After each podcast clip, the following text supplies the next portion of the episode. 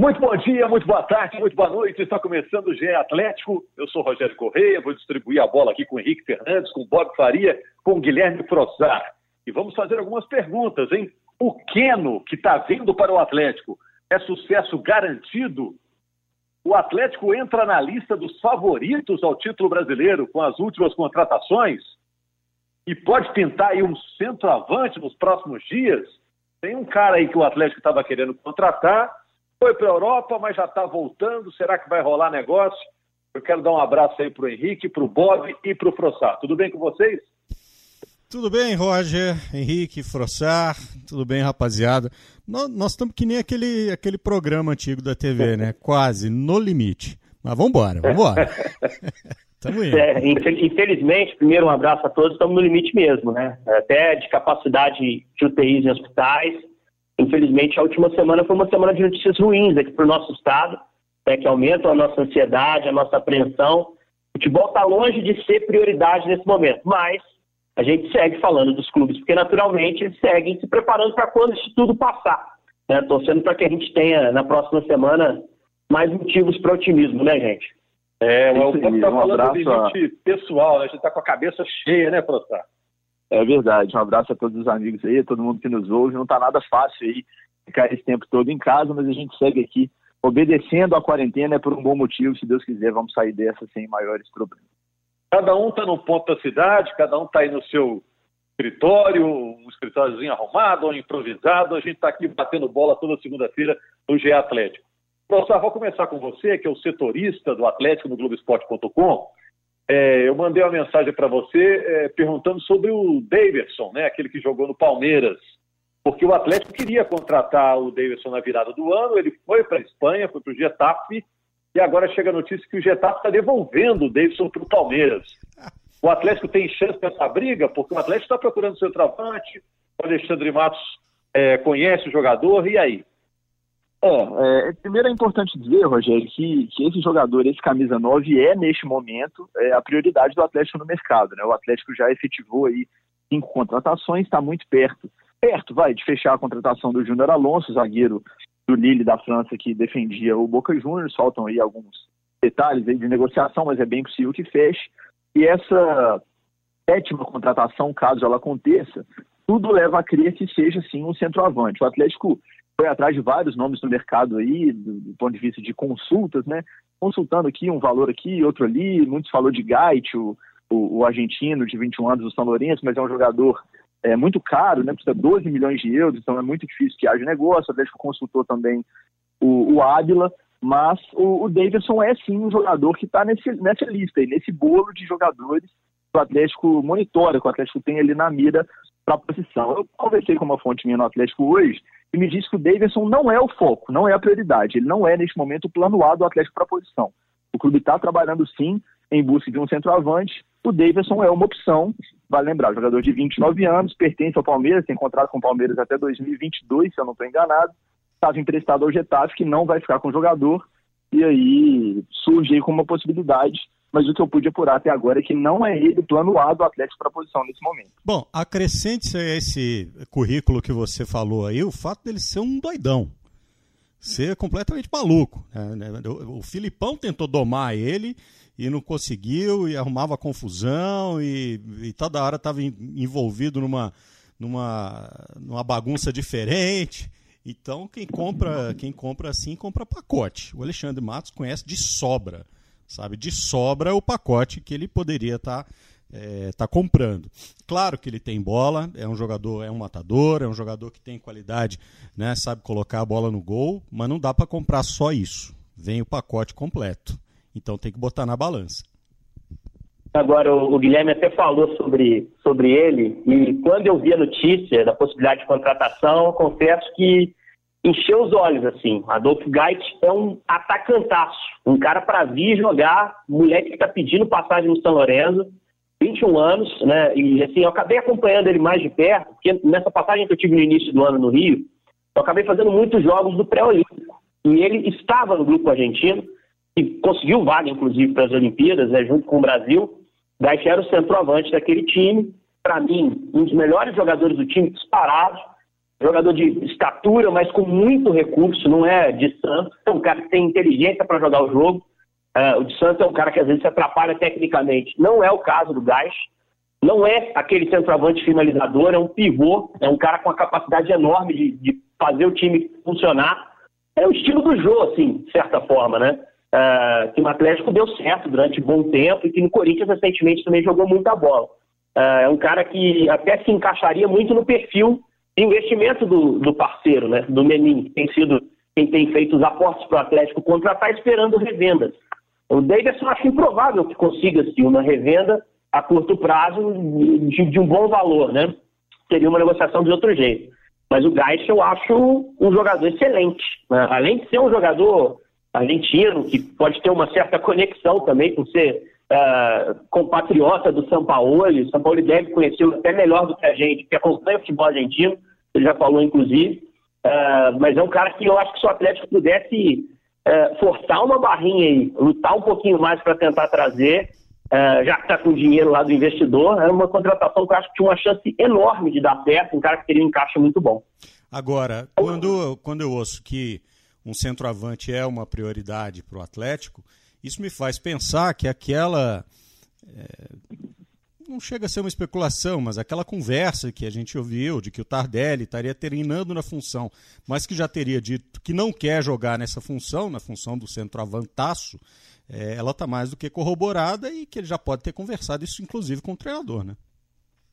É, ele está treinando. Eu nem acho que ele disse que descarta, não. Ele disse que tá, já jogou na posição, tudo bem, que não é a primeira. É, é acabar cobrando, se, ele acabar, se ele acabar sentindo que a chance de jogar é como centroavante, vai mudar a visão, né? Vai pensar de outra forma. É lógico.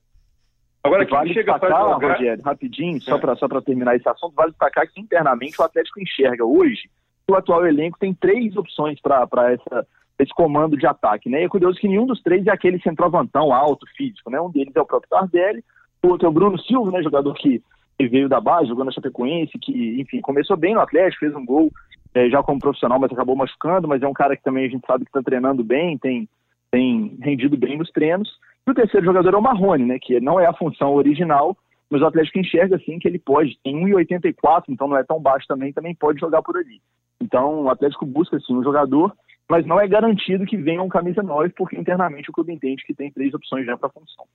E para jogar no ataque, mas para o lado, tem o Keno, né? No, no, último podcast a gente falava da possibilidade do Atlético contratar o Keno, e não é que contratou mesmo, né? Onde é que ele chega? O torcedor está na expectativa, professor.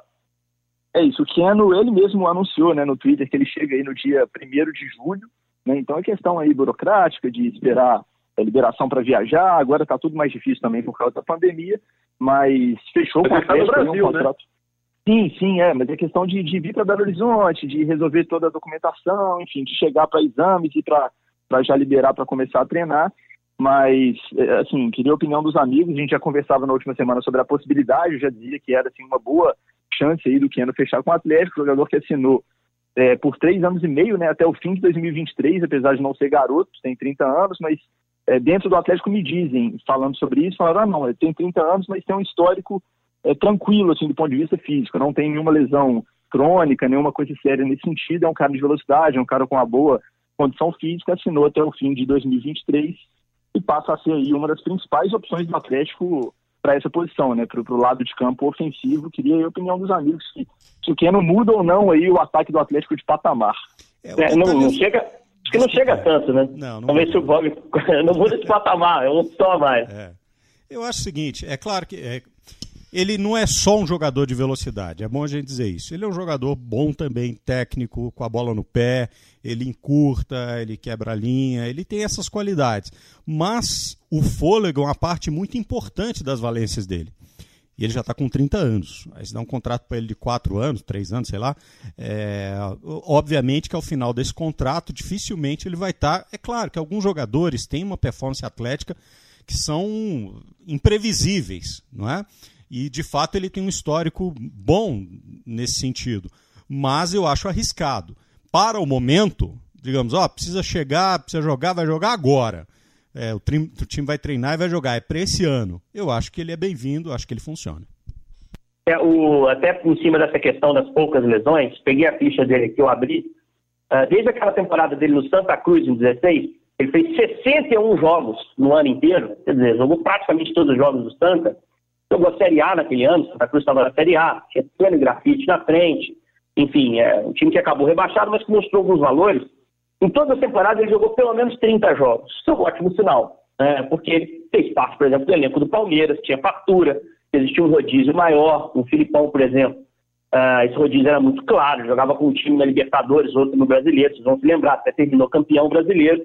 Então o Keno vem jogando, inclusive no Piramides ele fez 33 jogos, já vimos ele fez 18 desde o início da temporada, com o campeonato paralisando.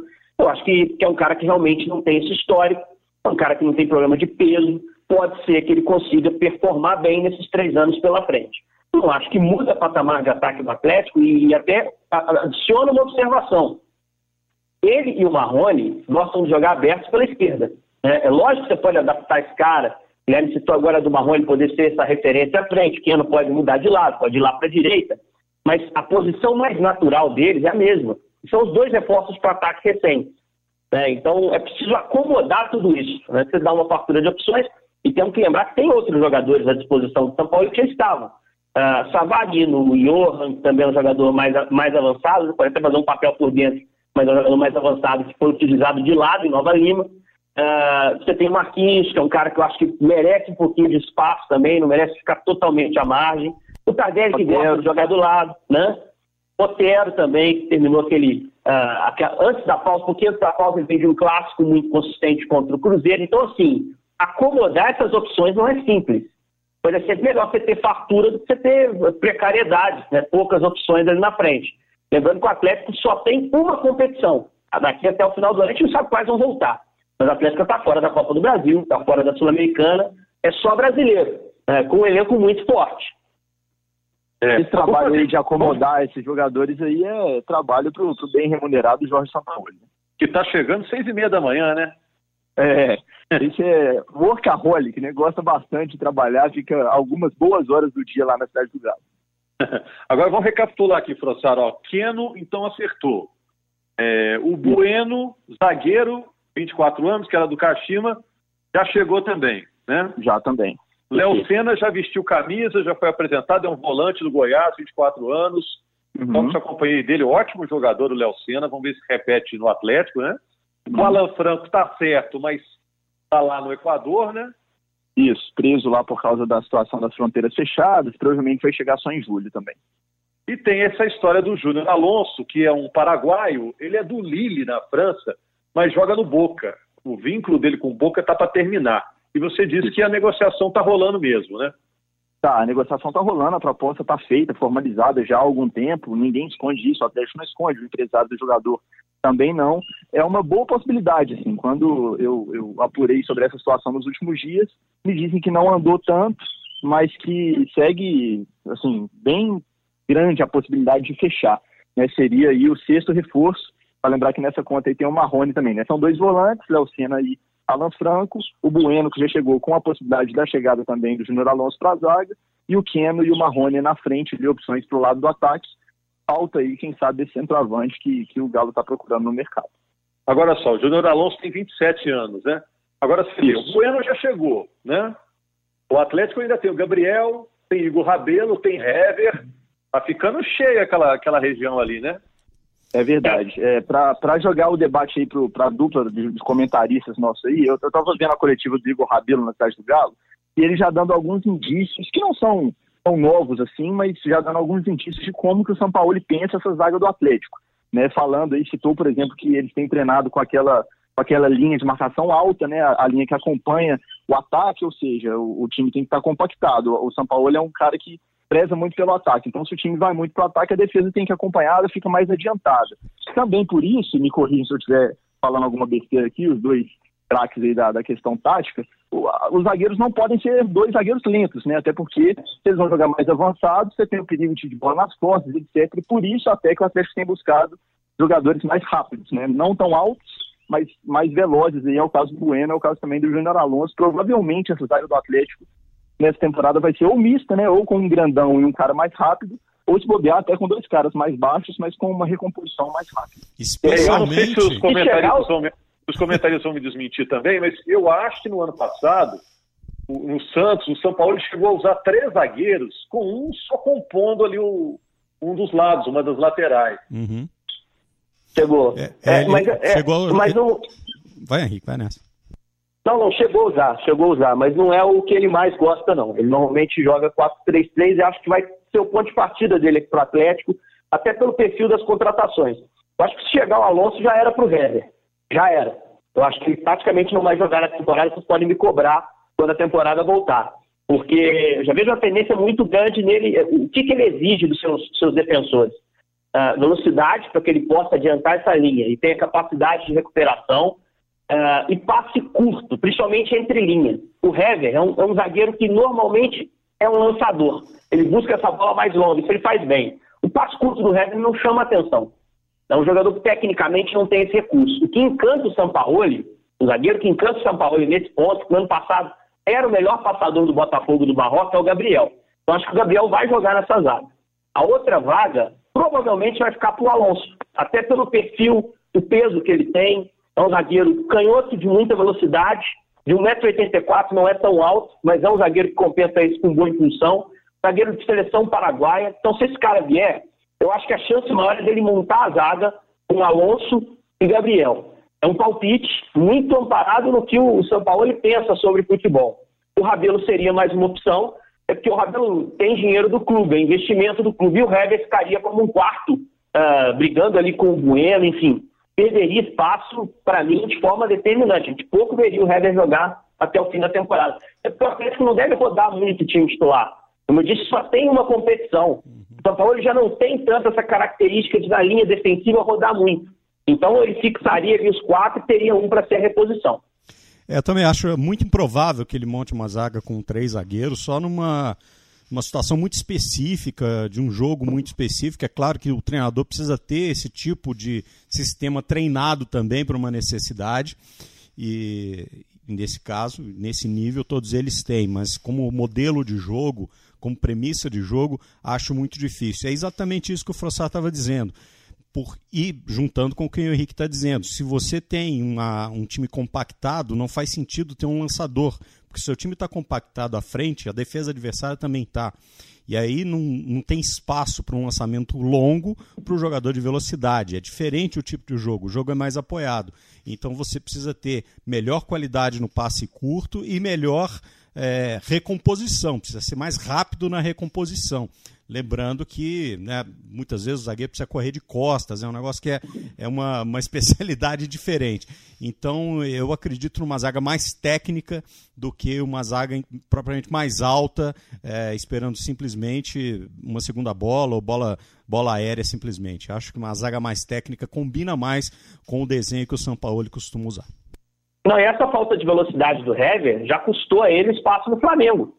É, o Hever acabou atropelado pelo Léo Duarte em algum momento. Depois o Flamengo conseguiu trazer o Rodrigo Caio e ele parou de jogar. Ele era titular do Flamengo. Quando o Rueda assumiu, o Flamengo adiantou a sua linha defensiva. Aquele time do Flamengo, inclusive, perdeu a final para o Cruzeiro em 17. Era um time que já tentava jogar com a linha defensiva mais avançada. E o Hever já começava a mostrar sua deficiência. Uh, com o Dorival em 18, o Hever já começa a perder o espaço definitivamente. Tem um clássico do Flamengo contra o Botafogo que isso fica muito claro. O Botafogo vence 2 a 1 o jogo Milton Santos, com o Hever falhando nos dois gols, perdendo a velocidade para o Eric. Depois, né, que teria, tinha jogado no Atlético, que, que é um velocista. Então isso fica muito evidente. O, o, o Flamengo toma a decisão no fim de 18 de não renovar com ele. Porque tinha escolhido um outro caminho para sua primeira linha, ter uma linha mais avançada. Hoje está no Atlético, só que o Atlético mudou para um treinador que gosta disso. Vamos ver se o Hever se adapta. Eu acho pouco provável não é uma questão de adaptação, é uma questão de característica. O Hever não é um zagueiro com velocidade. É, o que acontece assim, o Atlético já teve uma zaga é, que já era lenta naquela época, que era Leonardo Silva e Hever. Né? É, já era lenta, só que era uma composição de time diferente. Tinha uns caras de guarda na frente do meio de campo ali, e aí aquela montagem de saída de bola funcionava. E tinha o Ronaldinho Gaúcho enfiando bola longa para o Bernard, para Jô, para Diego Tardelli e tal. Então era um outro desenho de time que a gente não vai ver com esse time do São Paulo. Então precisam é, zagueiros que tenham mais técnica e velocidade. Gente, só para terminar rapidinho, é, com essas contratações todas, Você vê que a gente falou de uma pá de nomes aqui, né? Muita gente chegando, né? O Atlético, o Atlético está agitando o mercado durante essa trágica pandemia, né? O Atlético, então, agora entra na lista dos favoritos ao título brasileiro? Ou já estava nela? Eu já Vamos aprendi. Lá, eu vou, vou, vou dar, dar, minha opinião aqui. Eu acho que o favorito ao título brasileiro continua sendo o Flamengo, o atual campeão. Acho que é com folga aí o melhor elenco do país. Você tem aí laterais com currículo europeu, você tem o Gabigol em fase espetacular, o Bruno Henrique para mim está entre os, no mínimo entre os três melhores jogadores do país, o Rascaeta voando, enfim. O time do Flamengo é muito bom, muito bem treinado, vem de um trabalho já consolidado do Jorge Jesus, uma temporada quase completa. Eu acho que é o favorito aí com larga folga, mas eu acho que o Atlético entra é, nessa segunda prateleira aí, nesse, nessa lista de times que podem incomodar o Flamengo de alguma forma, né? principalmente se o Flamengo é, tiver aí dividindo atenções entre muitas competições e der alguma patinada no brasileiro, acho que o Atlético pode se incomodar, assim como o Atlético, Palmeiras, Grêmio, outros times aí que têm bons elencos. Olha só, eu já aprendi há muito tempo que expectativa não ganha nada. Então é preciso ver como é que as peças funcionam. Sabe aquela coisa? Você fazer uma, uma grande compra no supermercado não quer dizer que você vai ter um ótimo jantar, velho.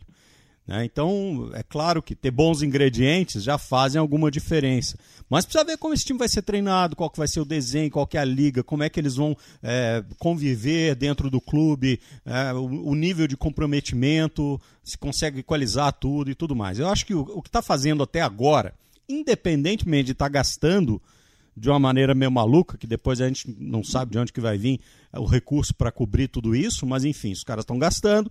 É, então, independentemente disso, é, o, o, tipo de contratação me parece correta. Está montando um elenco em características, um elenco equilibrado. Porém, se isso vai funcionar, aí é só quando a bola rola, não dá para saber.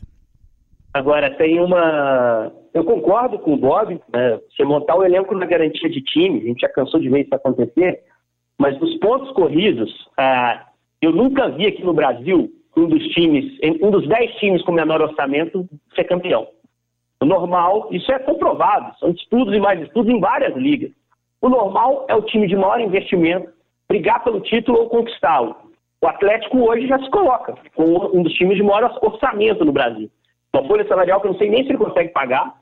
Uh, investimentos, o único que está fazendo investimento nesse meio do ano é o Atlético, especificamente, né, com, com os aportes. Então, ele, ele muda de patamar. Eu concordo que o Flamengo é o favorito, mas eu acho que com a chegada do São Paulo e desses reforços, o Atlético deixa a prateleira do tudo pode acontecer para se tornar uma prateleira acima, que é a prateleira dos, dos bons times para início de campeonato. E aí coloca ali o Palmeiras, coloca pelo que vinha jogando antes da pausa o São Paulo, eu acho que tem um bom elenco, um bom treinador também, que vinha jogando bem. São Paulo era um dos times que melhor jogava. Grêmio e Internacional. Também vinha jogando um bom futebol com um bom treinador. Então, assim, esses quatro e o Atlético são os, os que podem, de alguma forma, em algum momento da temporada, ameaçar o Flamengo. Mas eu ainda vejo o Flamengo muito favorito para o brasileiro. É só saber quando o brasileiro volta, né? Se é que volta esse ano, eu estou duvidando de tudo. Não, se Deus quiser, vai voltar. Obrigado, Henrique, Bob. Obrigado, Frossar. Valeu. Valeu, aquele abraço. Valeu, gente. Obrigado principalmente a você que nos acompanhou. É, se precisar sair de casa, vamos sair de máscara, gente. Tentar manter aquele isolamento ali na hora do trabalho, onde for fazer suas compras, porque isso é importante nesse momento para a gente atravessar essa, esse período tão duro e a alegria do futebol, mais cedo ou mais tarde, vai acabar voltando. grande abraço para você, torcedor do Atlético. Toda segunda-feira estamos aqui com o GE Atlético no Globoesporte.com barra podcast e também nos agregadores. Um abraço.